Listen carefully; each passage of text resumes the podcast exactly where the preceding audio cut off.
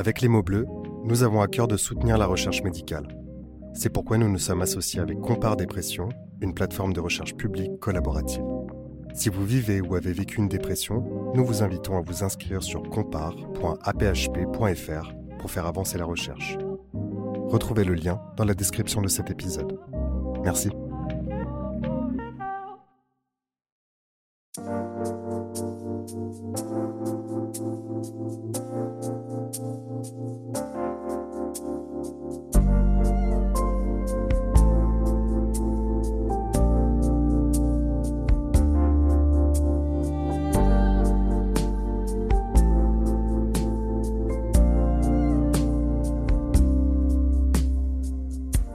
Étude parue en 2021, 50% des Français auraient peur d'être jugés négativement s'ils parlaient de leurs difficultés psychiques à leur entourage, et 36% n'en verraient pas l'intérêt. Pourtant, il n'y a aucune honte à souffrir d'un trouble psychique. Ce sentiment de honte est sans doute dû à l'association encore très présente entre santé mentale et folie, terme fourre-tout sous lequel on regroupe à peu près tout ce que la société rejette. Parler de sa santé mentale, ou pire encore, dire être suivi par un professionnel de santé mentale, reviendrait en somme à se mettre à la marge de la société. Les préjugés et les clichés sont rudes et persistants, notamment autour de la prise en charge psychiatrique et psychologique. En parler et expliquer restent les seules manières de favoriser le franchissement de la porte d'un professionnel, pour enfin accepter que la santé mentale ne vaut pas moins que la santé physique. Je reçois aujourd'hui David Masson, psychiatre spécialisé en réhabilitation psychosociale. Il s'engage au quotidien pour la déstigmatisation de la santé mentale et pour la lutte contre les idées reçues qui entourent des troubles qui fascinent, mais qui sont caricaturés à outrance, jusqu'à en perdre tout sens. Il démystifie avec nous la prise en charge psychiatrique, afin que celles et ceux qui en ressentent le besoin n'aient plus honte d'aller consulter. Si vous avez besoin d'aide, ne restez pas seul. Vous trouverez des ressources sur notre site placedesciences.fr. En cas d'urgence, faites le 15, le 31 14. Vous écoutez Les mots bleus, un podcast de Place des Sciences. Bonne écoute.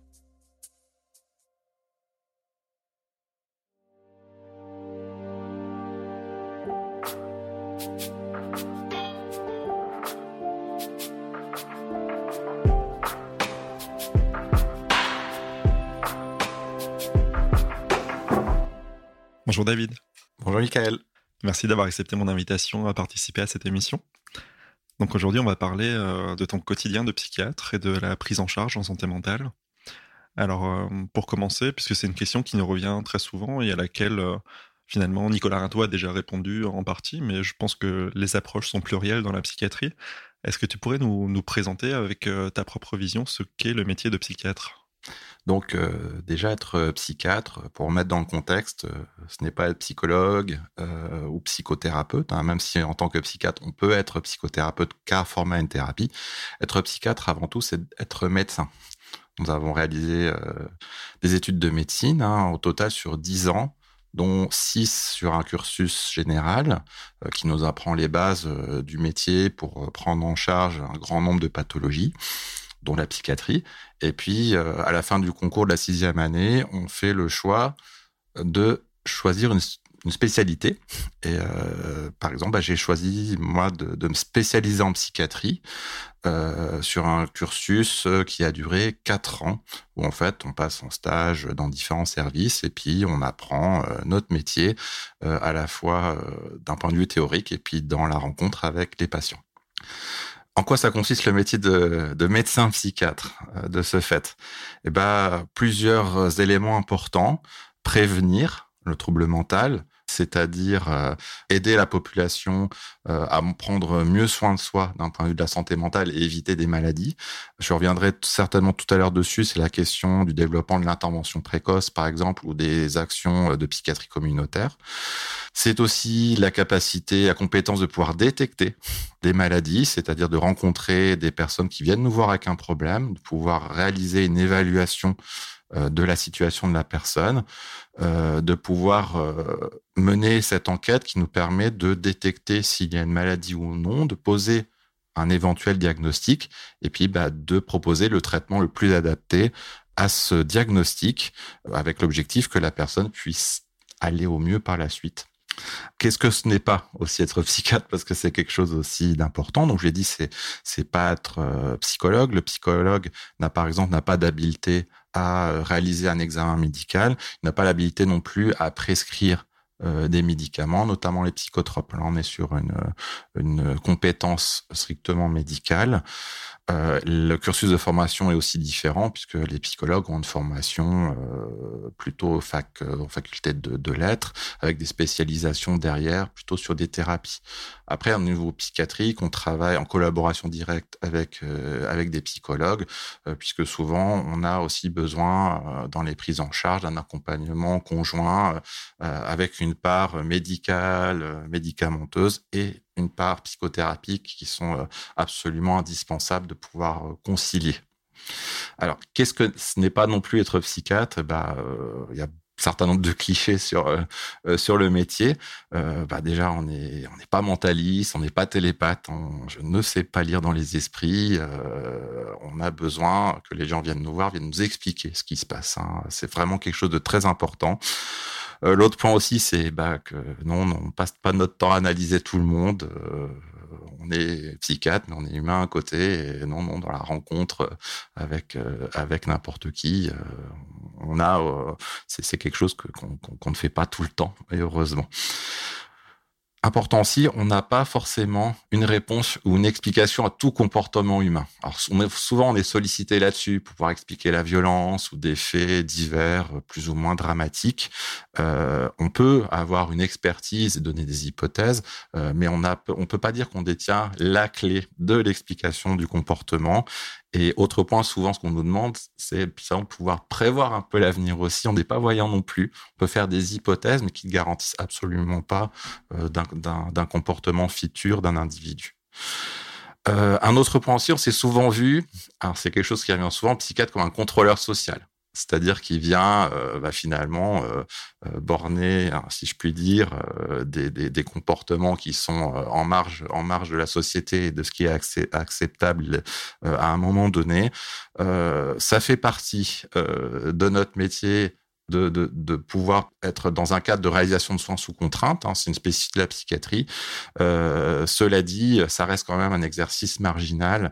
La grande, grande majorité de notre activité, elle est euh, sur des soins euh, avec consentement et la grande majorité des cas en, de la consultation et qui passe pas par l'hospitalisation. L'hospitalisation est pas la clé de voûte d'une prise en charge en psychiatrie. Hein. C'est vraiment la personne dans son environnement, avec ses projets et euh, dans, vraiment une question d'inclusion qui est absolument nécessaire.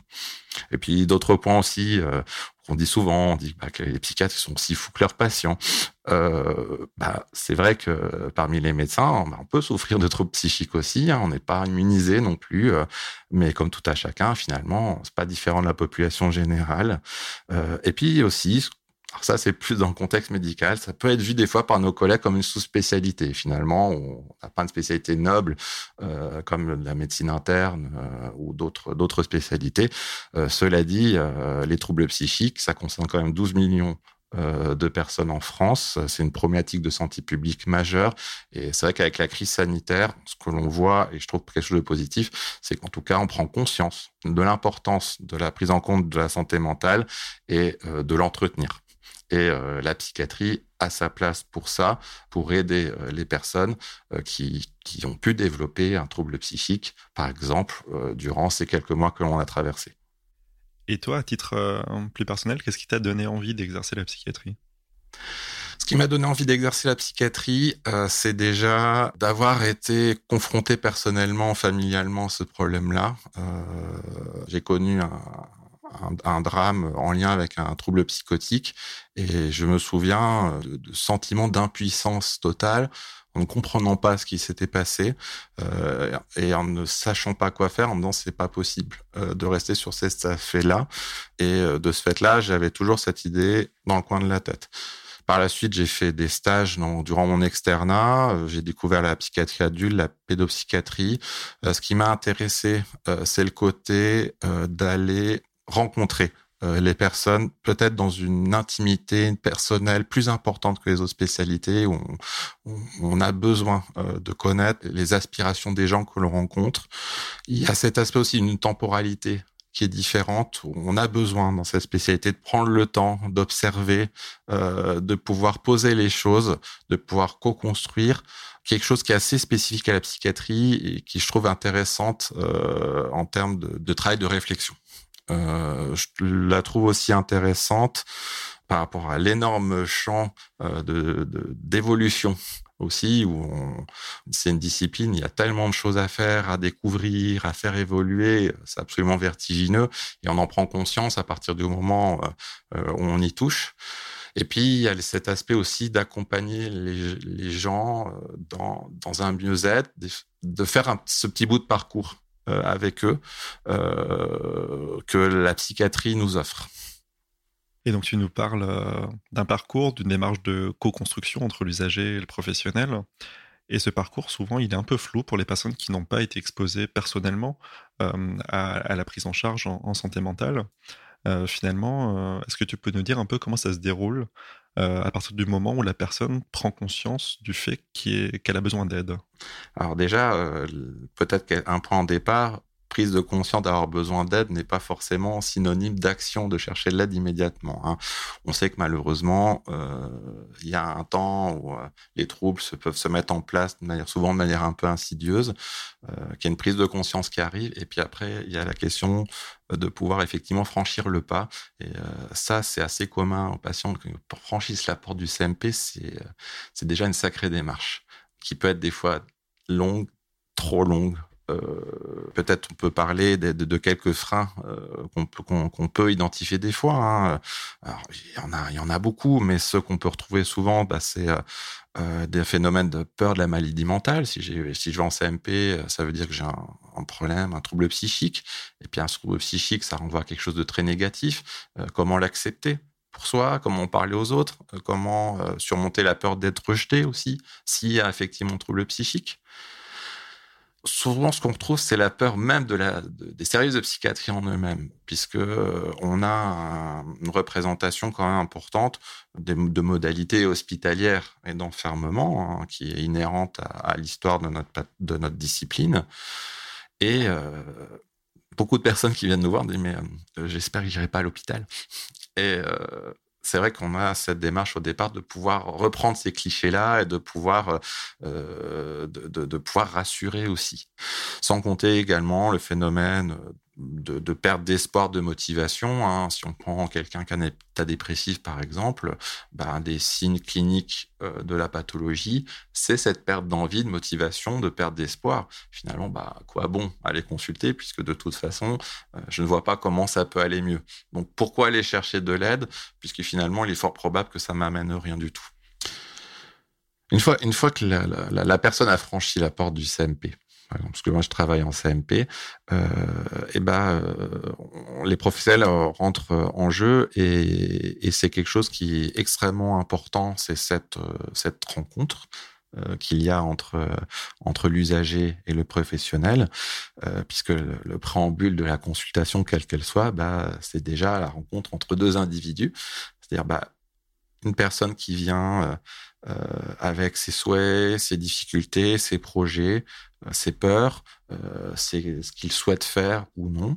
Et puis, bah, le professionnel, psychiatre par exemple, euh, bah, qui vient, qui amène ses compétences cliniques, euh, à la fois d'évaluation, diagnostic, thérapeutique, son savoir expérientiel aussi dans le cadre de son exercice qu'il met au service de la personne qui vient voir et de pouvoir euh, accompagner l'objectif dans une première consultation, bah déjà d'établir ce contact-là, d'établir la confiance, et puis aussi, au final, d'établir un accord, un accord entre, entre les deux personnes, professionnelles et l'usager. Alors, comment peut se passer un premier accueil avec un professionnel? Euh, ça peut aussi être important de le décrire, euh, puisque c'est souvent un moment extrêmement redouté. Euh, par les personnes qui viennent nous rencontrer pour la première fois. Un des points importants, nous, en tant que professionnels, alors ça peut pas être une évidence, mais c'est hyper important, c'est déjà se présenter.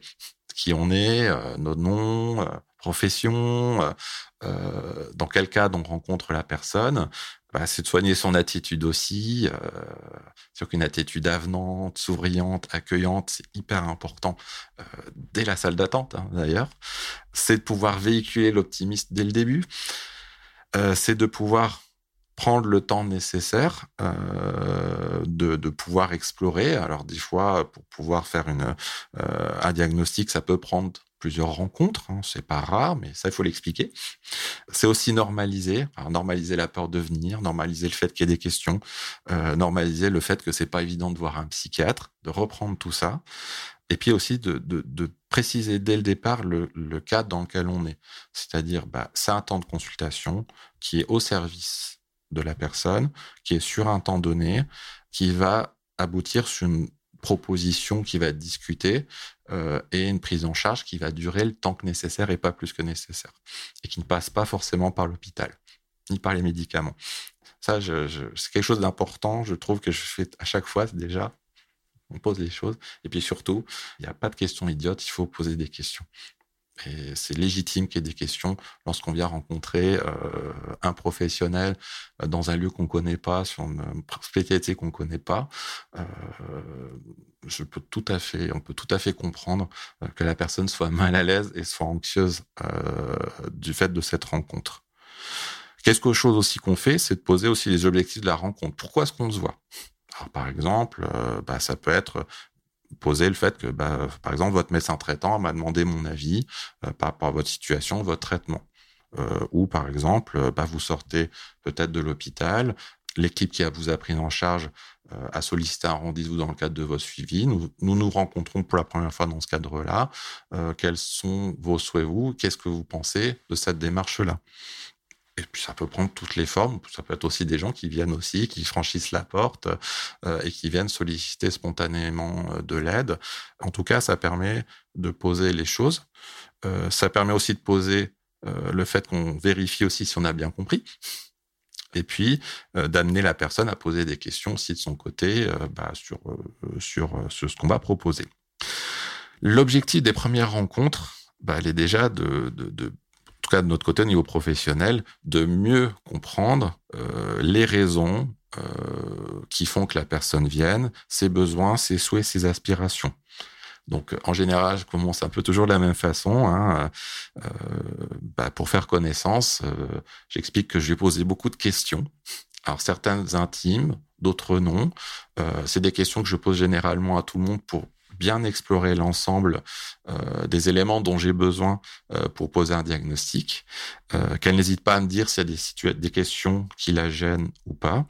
Et puis, ce qui est important aussi, alors ça j'en ai besoin, c'est que je prends des notes. Parce que parce que pour pas oublier et ça je le dis par exemple donc voilà je prends des notes parce que vous savez vous allez vous allez me donner certainement beaucoup d'informations et puis je vais être sûr de pas oublier. Donc c'est dans ce cadre là que je me permets de prendre de prendre des notes et puis bah là, on passe sur un questionnement. Donc euh, la personne répond à nos questions. Euh, et puis ce qui est important à ce moment-là, c'est de se valoriser le fait que la personne nous réponde, euh, de faire ce qu'on appelle de l'écoute réflexive, c'est-à-dire s'assurer qu'on a bien compris de notre côté, hein, parce que des fois on peut aussi se tromper sur la manière dont on reçoit l'information, et puis bah, on met notre enquête en tout cas en tant que médecin, euh, l'enquête, elle est, elle est essentiellement euh, médicale. C'est-à-dire qu'on va explorer les problématiques euh, somatiques, hein, les problèmes de santé physique. Il y a plein de problèmes physiques qui peuvent prendre l'allure de troubles psychiques. C'est quelque chose qui n'est, pas rare. Et puis, on va recueillir l'ensemble des, des, des éléments nécessaires pour poser un éventuel diagnostic de troubles psychiques.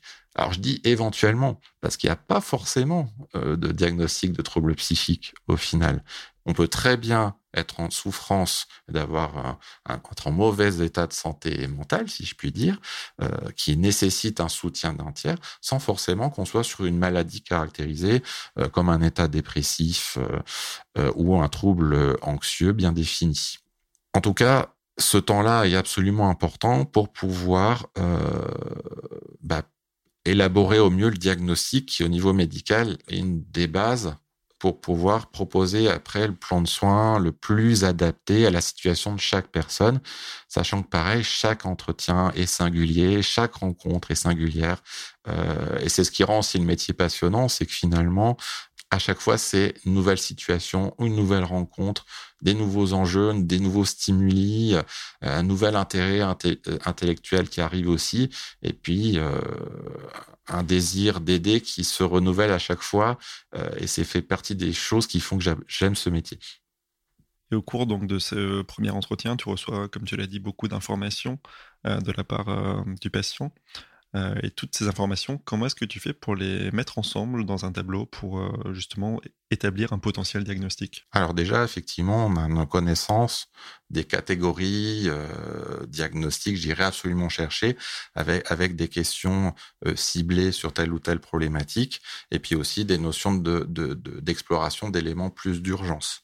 Ça passe déjà au niveau de ce premier entretien par quelque chose d'extrêmement important, c'est déjà de l'observation. C'est à la fois de l'observation euh, visuelle, de la personne dès la salle d'attente. Hein, d'ailleurs, on va observer euh, bah, la posture, les expressions du visage, la manière de parler, euh, le regard, les échanges de regards, etc. sont extrêmement importants. on va également observer quelle est la forme du discours. Est-ce qu'il est fluide? Quel est son rythme? La musicalité de la voix, quelque chose d'extrêmement important. Est-ce que le discours est riche en détails ou non? Quelle est la vitesse de parole? La cohérence aussi globale du discours? Et puis, bah, l'observation du contenu en lui-même. Qu'est-ce qui se passe au niveau des pensées de la personne? Comment est-ce qu'elle analyse son problème? Comment elle donne sens à ce problème-là? Et c'est l'ensemble de ces observations-là euh, qui vont permettre, qui vont nous aider à, je dirais, à, à aiguiller euh, aiguiller l'analyse euh, de la, la, démarche clinique derrière. Euh, par exemple, un état dépressif euh, caractérisé hein, qui touche quand même un quasiment à, un cinquième de la population prévalence vie entière, hein, donc c'est pas rien. Elle, elle, a un certain nombre de caractéristiques qui permettent de pouvoir faire éventuellement ce diagnostic si on retrouve plusieurs caractéristiques. Si on a une association euh, d'un discours qui est plutôt euh, difficile, une voix monocorde, un visage peu expressif, des difficultés pour la personne de se concentrer, une difficulté à répondre aux questions, euh, une posture plutôt basse, une, voix faible et peu audible, qui s'associe à une tristesse de l'humeur, une douleur morale et un ralentissement, ce qu'on appelle un ralentissement psychomoteur. C'est un ensemble d'arguments qui peuvent être en faveur par exemple, de ce diagnostic-là. Mais on ne peut pas limiter un diagnostic à un symptôme. Que, par exemple, une représentation, c'est la dépression égale tristesse on a des dépressions qui a pas de tristesse. La démarche médicale euh, fait qu'il faut aussi qu'on puisse éliminer d'autres causes qui peuvent provoquer la dépression. Je pense tout particulièrement à l'hypothyroïdie qui est pourvoyeuse de dépression euh, du fait euh, de, cette problématique-là, d'où l'intérêt de pouvoir aussi collaborer avec les médecins traitants, les médecins généralistes pour qu'on ait une approche globale aussi de la situation de la personne.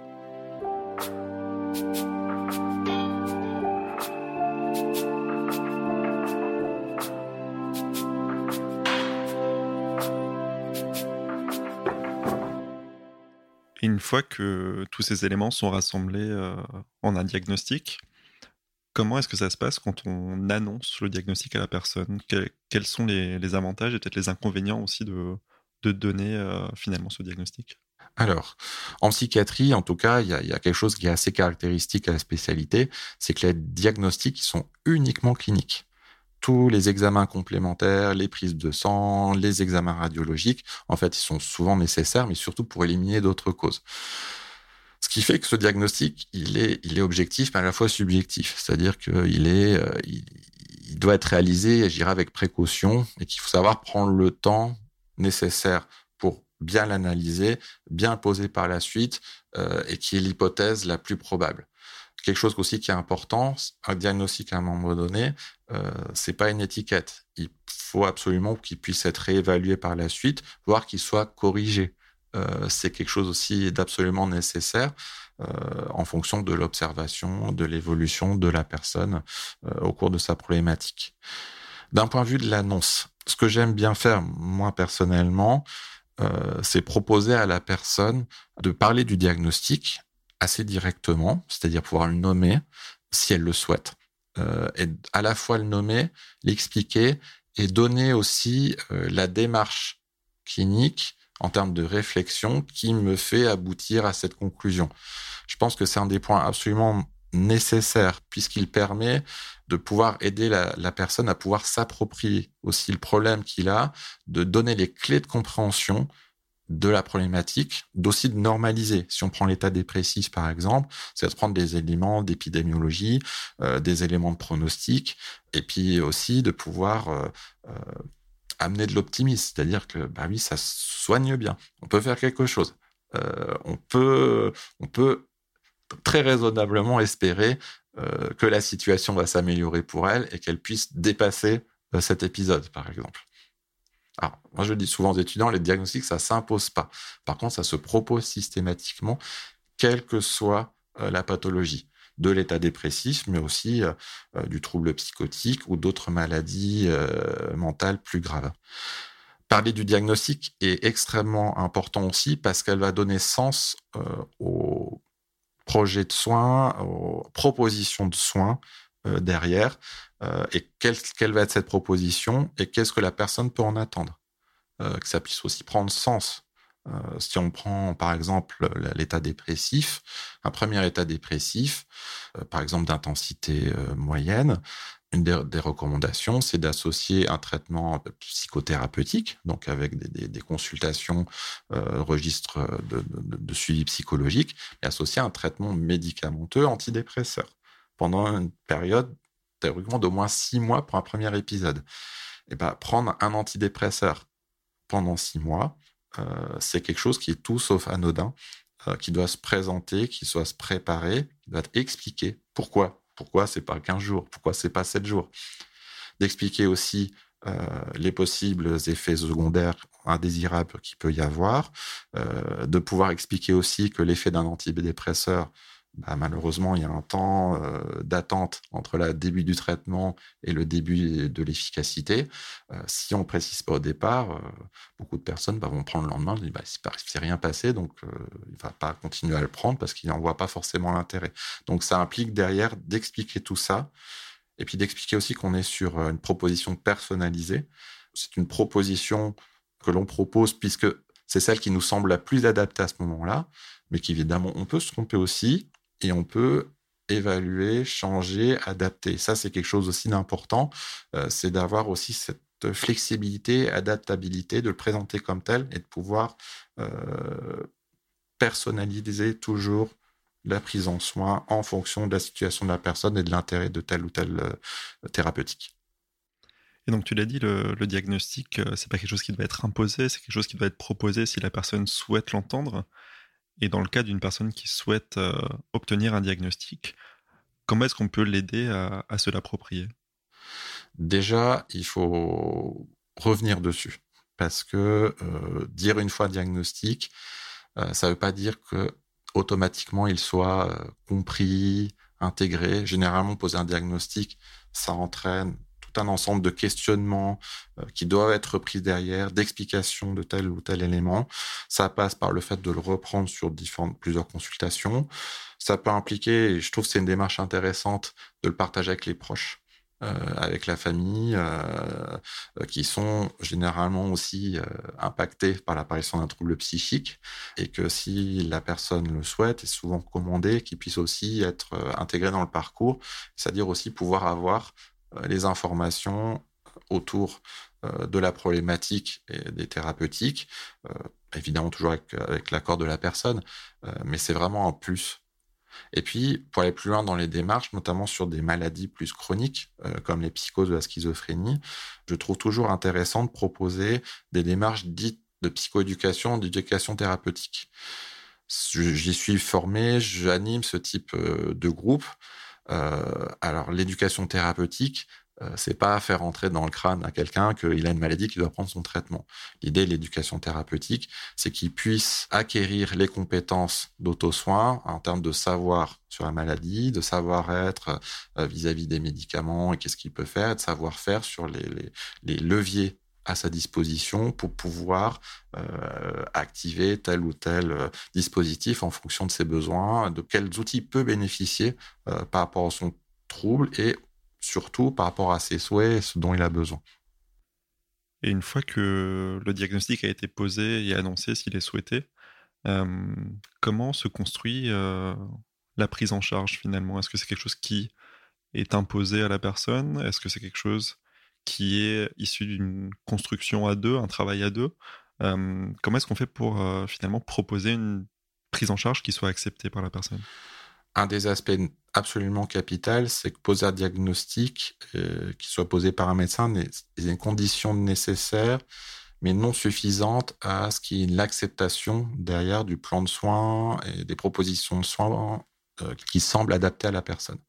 Elle nécessite derrière un engagement des professionnels qui accompagnent l'usager, qui doit être spécifié comme tel, puisque l'on sait que l'on doit accompagner euh, la motivation aussi de la personne qui souvent subit dans un premier temps de problématiques euh, qu'il n'aurait souhaité pas avoir, et c'est tout à fait légitime, à une acceptation bah, finalement bah, de ce problème qui est là et de comment il peut faire pour faire face, voire le dépasser. Et c'est pas mécanisme qui se fait comme ça d'un tour de main, ça prend du temps, euh, ça nécessite d'être accompagné et, de pouvoir soutenir aussi cette démarche-là.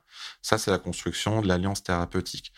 Et notamment, un des aspects, bah, c'est de pouvoir construire la confiance, c'est-à-dire bah, justement euh, être transparent, expliquer ce que l'on fait, pourquoi on le fait, comment on le réévalue, que ça dure le temps nécessaire mais pas plus, et qu'on on va euh, partager ce que l'on fait et qu'on essaye de trouver un consensus. Dans la mesure du possible, c'est absolument capital, notamment pour une prise de traitement sur plusieurs mois, voire plusieurs années. Euh, ça me semble pas possible qu'il y ait une observance correcte si ce n'est pas travaillé tout au long du parcours de la personne. C'est un enjeu capital, ce n'est jamais acquis et ça nécessite de reprendre systématiquement cette question, effectivement, autour de l'acceptation euh, du traitement proposé. Quand je dis traitement, c'est pas que médicamenteux, c'est l'ensemble. Si on prend par exemple euh, l'exemple de premier épisode psychotique, par exemple, qui est une problématique qui arrive entre 15-30 euh, ans en moyenne. Un premier épisode psychotique, ça implique deux ans de traitement antipsychotique. Deux ans, c'est énorme c'est énorme. Il faut absolument, pour que ça prenne sens, pouvoir l'expliquer, que c'est un sens à la personne, que c'est utile et qu'on le fait, c'est pour éviter les rechutes, c'est pour permettre qu'il puisse reprendre euh, la vie la plus satisfaisante possible, euh, pour éviter qu'il y ait d'autres problèmes. Et ça, c'est quelque chose qui, qui, a un, qui a un engagement et qui est notre responsabilité aussi. Euh, c'est d'être à la hauteur des, des, questions légitimes que les gens se posent, être à la hauteur de, de la réponse que l'on peut amener.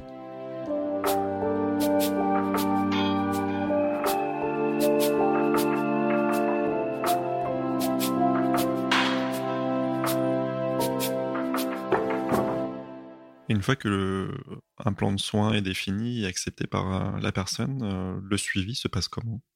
Le suivi doit absolument être personnalisé. Euh, il dépend toujours euh, de la situation de la personne, de ses difficultés et de ses besoins. Et ça, c'est un des avantages, euh, par exemple, dans mon exercice en, hôpital public, c'est de pouvoir m'appuyer sur un ensemble de compétences. je pense au niveau, notamment au niveau infirmier, psychologue, assistant social ou ergothérapeute, qui peuvent amener chacun sa compétence spécifique pour chaque problématique. Prenons par exemple un, état dépressif euh, d'intensité moyenne sans comorbidité. Je prends un exemple simple. Ben, des aspects euh, de, de, la place du médecin, ça peut être ben, justement de proposer le traitement médicament plus adapté, d'assurer le suivi de ce traitement-là, assurer euh, qu'il soit qu'il soit le plus efficace possible et de proposer les adaptations nécessaires si besoin. À côté, il peut y avoir également un suivi psychologique recommandé. Hein, euh, euh je dis les, les, approches pour recommander dans, dans, ce type de, de, de problématiques, c'est la question de travail sur l'affirmation de soi, euh, sur euh, l'estime de soi, la, la, question de la gestion des émotions, qui sont souvent des problématiques rencontrées fréquemment, euh, qui peuvent être assurées par le médecin si peu, mais souvent on va solliciter d'autres compétences comme les compétences infirmières ou, psychologues. Et puis, bah, il peut peut-être des, des, des, problématiques euh, autres euh, euh, d'un point de vue de l'emploi, par exemple, ou d'autres éléments qui peuvent justifier, par exemple, de, de l'intervention ponctuelle de l'assistance sociale euh, pour, pour une problématique, par exemple, euh, financière ou, ou tout autre. En tout cas, voilà, c'est d'où l'intérêt de pouvoir euh, évaluer de manière assez large au départ, pas forcément se limiter à, à l'aspect médical, mais de pouvoir rencontrer la personne à la fois elle dans sa problématique et dans le contexte dans lequel elle évolue et les éventuels besoins qu'elle peut avoir en termes de promotion de sa santé mentale.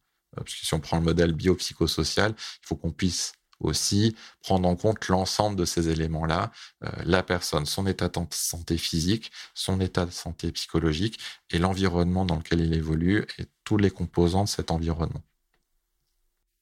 Alors tu l'as dit, euh, il y a une nécessité de prendre en compte tout l'entourage de la personne également dans, dans ce processus d'aller vers le mieux-être. Et toi, il se trouve que ta spécialité, c'est la réhabilitation psychosociale. Oui. Est-ce que tu peux nous dire un peu euh, de quoi il s'agit? Euh, et comment on intègre justement tous les éléments de la personne pour aller vers le mieux? Alors peut-être déjà un des, points euh, importants. Je sais que tu en avais déjà parlé avec Nicolas Rinto. la réhabilitation psychosociale, c'est un ensemble de, techniques thérapeutiques dont l'objectif au final, c'est de pouvoir amener la personne atteinte de troubles psychiques euh, à pouvoir euh, gagner en compétences euh, sur son propre pouvoir d'agir et de pouvoir aller vers la vie qu'elle souhaite avec la meilleure qualité de vie possible, malgré la présence d'un trouble psychique.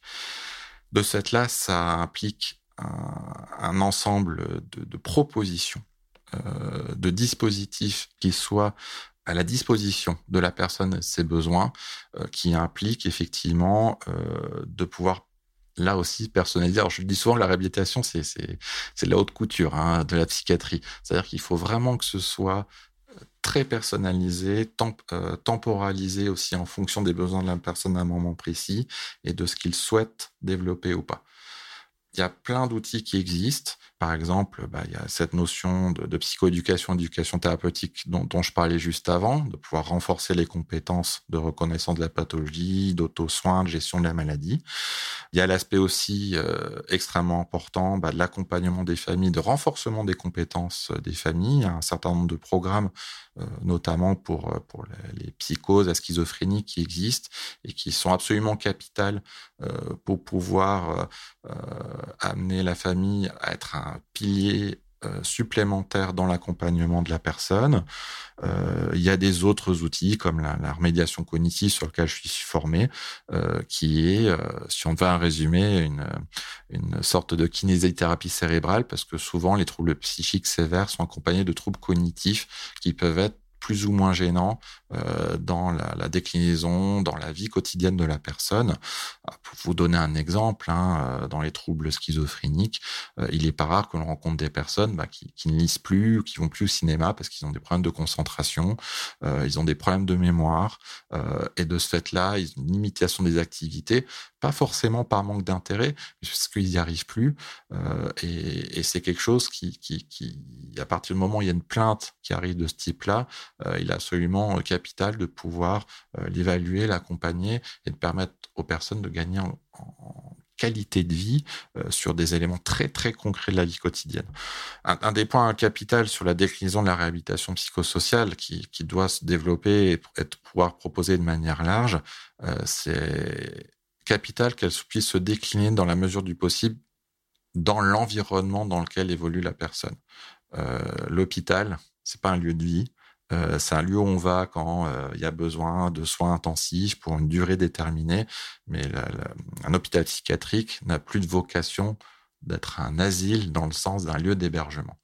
Il est absolument capital de ce fait-là euh, qu'on puisse orienter aussi les moyens de la psychiatrie vers l'environnement de la personne pour accompagner l'amélioration de sa qualité de vie dans son environnement et de la manière dont il le souhaite.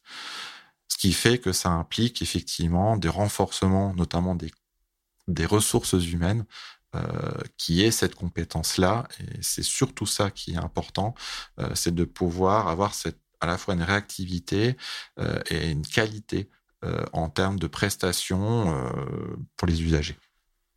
Tu parlais à l'instant de l'hôpital. Est-ce qu'il y a une différence de, en termes de mode de prise en charge entre l'hôpital, le CMP, le libéral Est-ce que la prise en charge finalement qui est proposée dans ces, différentes, dans ces différents modes d'exercice est la même ou est-ce qu'il y a des spécificités? Alors au-delà des spécificités, la différence de proposition, elle va être fortement dépendante des besoins de soins à un moment donné. On réfléchit beaucoup en termes de graduation des soins, c'est-à-dire qu'on va proposer toujours le, le, niveau de soins qui est nécessaire à la personne sans qu'il soit trop important. Euh, si on prend une graduation, euh, bah, vous avez le, premier niveau qui est de la médecine générale, euh, par exemple pour des, problématiques de, troubles dépressifs ou troubles anxieux entre guillemets simples, il est nécessaire en vue de la prévalence que la, médecine générale ait des compétences pour pouvoir accompagner les personnes à, à mieux gérer ces situations-là sans forcément qu'il y ait besoin de rencontrer un spécialiste. Le niveau au-dessus, c'est le niveau de la psychiatrie des psychiatres libéraux, euh, où effectivement il peut y avoir une intensité de suivi important, euh, qui peut être extrêmement intéressante qui, sur l'association de, de, suivi euh, psychothérapeutique et médicamenteux, euh, ou peut-être, là c'est peut-être plus compliqué, euh, c'est de pouvoir accéder à différentes compétences qu'il peut y avoir besoin lorsque la, la, situation de la personne justifie d'autres compétences. Le CMP souvent proposé pour les personnes justement qui ont besoin d'un suivi pluridisciplinaire. C'est à la fois à la fois d'un médecin, à la fois psychologue, à la fois ergothérapeute, euh, un ensemble de compétences euh, gravitant autour de la personne à un moment donné euh, qui nécessitent une intensité un petit peu plus importante. Et puis, bah, lorsqu'on est dans des situations plus compliquées en termes d'intensité de symptômes ou des situations d'urgence, comme les tentatives de suicide euh, ou les, situations de mise en danger de l'individu, eh ben, on, peut proposer dans ce cas-là la graduation dessus des soins intensifs, de l'hôpital de jour, voire de l'hospitalisation temps complet, euh, qui sont euh, les, les, les moments où il est nécessaire peut-être de faire du soin intensif à ces moments-là, qui dure un certain temps. D'ailleurs, on compte de plus en plus de personnes euh, qui n'ont jamais mis les pieds à l'hôpital, qui le mettront, on l'espère jamais, malgré euh, des pathologies qui peuvent être, euh, qui peuvent être plus ou moins graves et d'intensité variable. Tu as évoqué à plusieurs reprises la limitation dans le temps de la prise en charge. Oui. Comment est-ce qu'en tant que professionnel, tu arrives à estimer la durée nécessaire ou quand une prise en charge est suffisamment aboutie pour euh, qu'elle puisse soit être diminuée, soit, soit prendre fin? C'est quelque chose qui est précisé dès le départ, comme je, le disais tout à l'heure, euh, de préciser dès la première consultation que le temps d'accompagnement sera autant que nécessaire, mais pas plus ce qui permet déjà euh, de déjà se projeter dans la suite, c'est-à-dire qu'à un moment donné, on, et on peut le souhaiter en tant que professionnel pour la personne, qu'à un moment donné, la situation s'améliore au point n'ait plus besoin de soins, mais qui ait déjà cette idée dès le départ. Beaucoup de personnes qui viennent nous voir disent bah, je mets le doigt dans un engrenage et je pourrais jamais en sortir. Ça fait partie des freins euh, présentés. Après, bah, on se base déjà sur, les recommandations. Si on prend l'état dépressif, par exemple, on sait qu'on est sur un minimum de six mois de traitement et euh, un an de proposition en termes de soutien, d'accompagnement, euh, pour finalement évaluer l'évolution de, la situation. Euh, il est cela dit pas rare du tout euh, que effectivement la situation s'améliore et que bah, il n'y ait plus besoin au bout de quelques mois de cet accompagnement-là. On en parle très ouvertement euh, avec euh, avec l'usager. Et d'un commun accord, on peut mettre soit en pause, soit euh, espacé. Je dirais que tout dépend de la situation de l'usager, de, de, de ses souhaits, de ses possibilités. Et puis surtout, je pense important, c'est de, de, de, laisser la porte ouverte. C'est-à-dire que, bah, comme je dis, on n'est pas voyant au départ, on ne sait pas de quoi le lendemain est fait. Euh, on peut avoir besoin d'aide à un moment donné. Il faut la personne, elle se sente toujours accueillie, même euh, un an, deux ans, trois ans plus tard peut-être, euh, et, et qu'il posait ce genre de choses dès le départ. On a parlé un peu du début de la prise en charge, on a parlé euh, du suivi, on a parlé de la fin ou la diminution de la prise en charge. Mais il y a quelque chose qui empêche pas mal de gens aussi d'entrée même dans la prise en charge, qui est la, stigmatisation, l'image très négative qu'il y a autour de, la psychiatrie. Euh, comment est-ce que toi, tu, arrives justement à, dédramatiser euh, cette prise en charge euh, en santé mentale qui peut faire l'objet de, clichés quand même assez sévères? Alors c'est quelque chose que j'ai appris au fur et à mesure de mon exercice, c'est-à-dire que bah, je suis médecin, mais je suis humain avant tout. Et donc avec humain, avec des qualités et plein de défauts. Et j'aime beaucoup utiliser euh, ces défauts-là justement pour euh, un peu dédramatiser cet aspect de la consultation psychiatrique. Euh, par exemple, des, des, des, des stratégies que j'aime beaucoup utiliser au quotidien, c'est par exemple de partager la réflexion clinique avec la personne, d'en discuter ensemble. Je trouve ça toujours passionnant. C'est aussi de normaliser les émotions négatives. Parce que chez beaucoup de personnes, euh, être guéri, c'est par exemple c'est pur sentir d'émotions négatives comme la peur et la tristesse. Euh, je, trouve toujours important de préciser qu'effectivement, ce sont des émotions normales, que moi, en tant que thérapeute, je le ressens aussi. Des fois, je suis en colère, des fois, je suis triste, je suis fatigué. Euh, je le dis assez ouvertement. Euh, ça permet aussi de dire, bah, il est comme moi. ce que j'aime bien aussi faire, ce que j'avais du mal au départ, mais je trouve que c'est une force, c'est d'assumer l'ignorance. Je précise toujours que je ne peux pas tout savoir, qu'il n'y a aucune question idiote. Et à partir du moment où je ne sais pas répondre à la question, je m'engage à essayer de trouver la réponse, soit immédiatement, soit plus tard. Euh, ce que j'aime bien aussi utiliser, c'est ce qu'on appelle le dévoilement de soi intentionnel, c'est-à-dire d'amener quelque chose de personnel euh, qui soit amené dans l'intérêt du patient. Alors ça, je l'ai beaucoup utilisé ces derniers mois, par exemple, lorsqu'on a abordé la question de la vaccination anti-Covid, où je n'ai aucune hésitation à la question est-ce que vous, vous êtes docteur, vous êtes vacciné? Oui. Et comment, etc. Comment ça s'est passé, etc. C'est aussi quelque chose qui permet de dédramatiser euh, ce point-là, et puis qui peut amener aussi derrière euh, à l'échange autour de l'intérêt de la vaccination, qui était un point important de ces, ces dernières semaines et qui l'est toujours d'ailleurs. Euh, ce que j'aime bien aussi, c'est la vérification des ordonnances, parce que ça m'arrive des fois que je fais des erreurs. Je fais ça systématiquement, c'est prendre l'ordonnance et on vérifie ensemble si tout est OK et si on est d'accord sur, sur l'ensemble des, des, euh, des, lignes du renouvellement, etc. C'est tout bénéfique. Hein. Et, pour moi, je ne suis pas trompé, et aussi pour la personne disant voilà, elle s'approprie aussi euh, son ordonnance. Et puis, bah, c'est aussi pouvoir euh, faire appel dès que possible à des ressources hautes. Si la famille est là, bah, s'ils veulent venir, bah, ils viennent aussi en entretien, on en discute ensemble. Il y a, un ensemble de choses comme ça euh, euh, qui, qui permettent justement de pouvoir, je trouve, faciliter l'exercice. Ça rend plus confortable et ça le rend passionnant.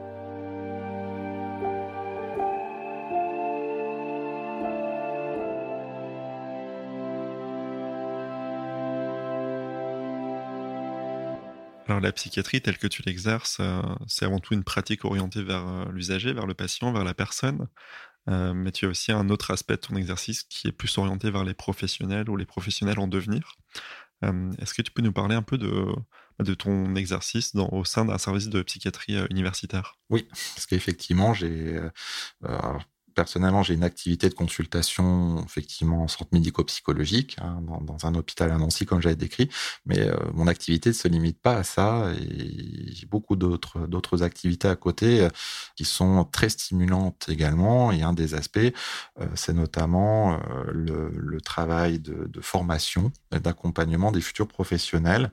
De ce fait-là, bah, par exemple, nous accueillons des, des étudiants en médecine, des étudiants infirmiers, justement pour pouvoir sensibiliser à cette approche centrée sur l'usager, hein, puisque euh, on forme les, professionnels de demain et c'est absolument nécessaire euh, de pouvoir s'engager aussi dans cette dans cette voie-là. Alors personnellement, ça implique euh, de pouvoir accueillir des étudiants. Ça implique de pouvoir aussi s'engager dans l'enseignement, à la fois des externes en médecine, par exemple sur la simulation d'entretien, euh, puisque c'est des techniques aussi qui, c'est une technicité euh, qui s'apprend qui s'exerce. Euh, j'anime aussi un, séminaire pour les, les internes de, de, psychiatrie de Nancy qui s'appelle les rétablissements dans les psychoses, qui reprend l'ensemble de ces éléments du rétablissement, de l'espoir, de l'optimisme et des outils qui peuvent être proposés, dont l'objectif derrière est de pouvoir sensibiliser à cette approche-là, puis surtout donner à, d'autres l'envie de pouvoir même si consacré, le proposer aux usagers qu'ils rencontrent. je participe aussi à, à l'enseignement en école d'infirmière à Nancy. C'est plus dix ans que je le fais avec beaucoup d'intérêt, justement pour promouvoir tout ça. je suis convaincu que ces actions régulières vont permettre de, de, aussi pouvoir augmenter les compétences et faire évoluer la discipline. J'espère la rendre plus attractive. Un autre point que j'aurais envie de rajouter par rapport à ça, c'est tout l'aspect aussi euh, de, travail en milieu hospitalier, hein, puisque bah, je, suis chef de service et donc de ce fait-là, je suis impliqué également dans la question de la réflexion de l'organisation des soins, euh, qui est absolument capitale euh, en, termes d'accessibilité bah, de locaux, euh, d'harmonisation des pratiques, des accueils, de rendre l'offre la plus lisible et accessible possible. J'ai la chance de travailler avec des équipes de confiance, très engagées également, qui réalisent au quotidien un travail de qualité sur sur cette évolution-là. Et puis ça implique derrière tout un aspect de promotion de santé, promotion de la santé mentale aussi euh, euh, extrêmement importante en termes de partenariat. Euh, puisqu'on parlait de l'usager dans son environnement, c'est le partenariat avec euh, la famille, on en a parlé, mais également euh, des médecins généralistes, mais aussi des, élus, des travailleurs sociaux, de la consultation universitaire par exemple. on a un service universitaire sur Nancy et un des enjeux, c'est de, pouvoir aller vers des consultations avancées, d'aller au contact du public euh, pour faciliter euh, au maximum cette accessibilité aux soins lorsqu'ils sont nécessaires.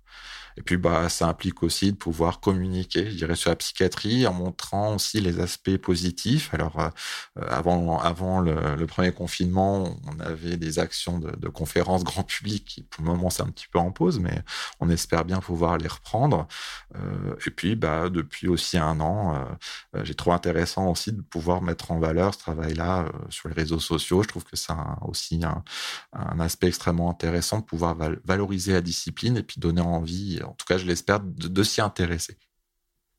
Est-ce que tu aurais des conseils à donner à des personnes qui redoutent un peu de, de franchir le premier pas et d'aller consulter?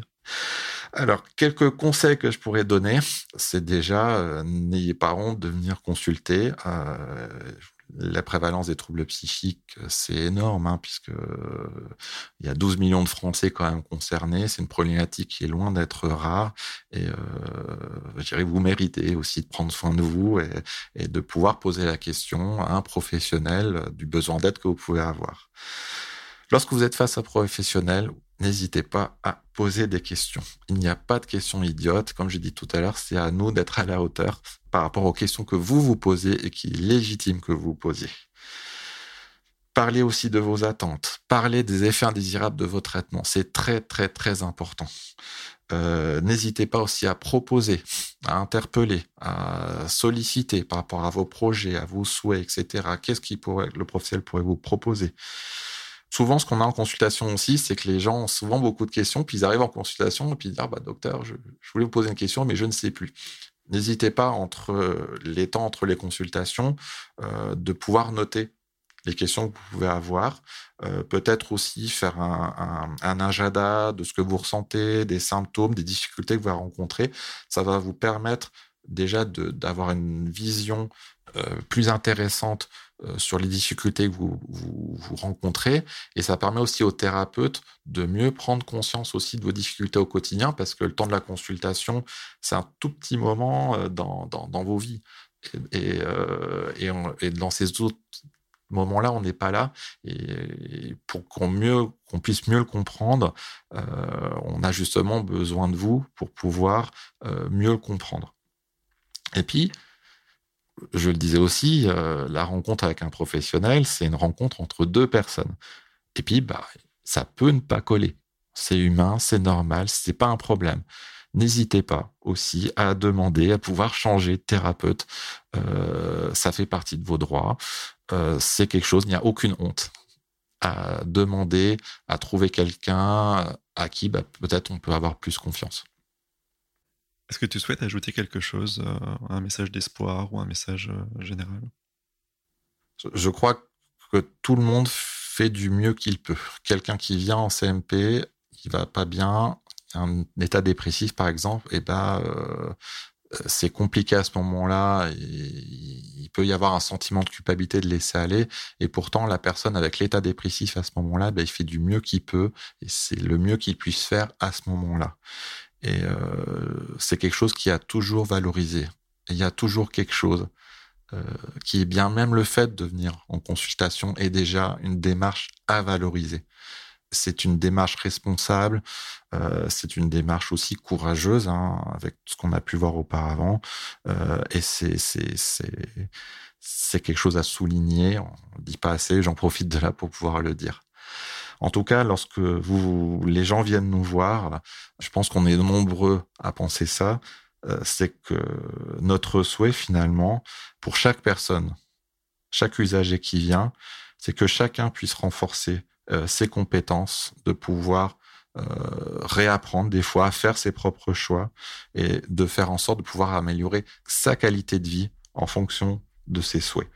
Et que finalement, bah, le meilleur souhait que je peux proposer, que je peux souhaiter à chacun, c'est que finalement, à un moment donné, la situation s'améliore finalement au point où finalement il n'y a plus besoin de nos services et c'est quelque chose qui, euh, qui est l'objectif final finalement, c'est que euh, chacun puisse avoir la meilleure santé mentale possible euh, et qu'il n'y ait peut-être plus besoin de, de, soutien psychiatrique ou psychologique à un moment donné. On arrive au terme de cet entretien. Donc il me reste à te remercier David pour tous ces éléments dont tu nous as fait part et pour ton travail au quotidien pour la promotion de l'amélioration de, la psychiatrie et de la promotion de la, santé mentale de la population. Merci beaucoup d'avoir participé à cette émission. Merci beaucoup, Michael, d'avoir permis d'en parler.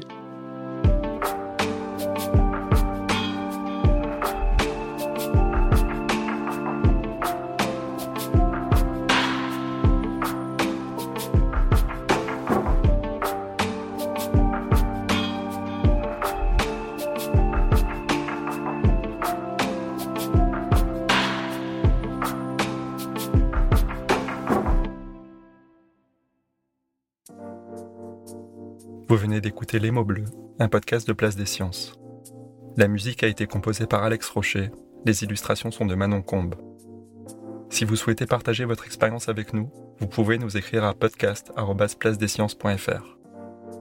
Si cet épisode vous a plu, n'oubliez pas de vous abonner et de nous laisser des étoiles sur votre plateforme d'écoute préférée.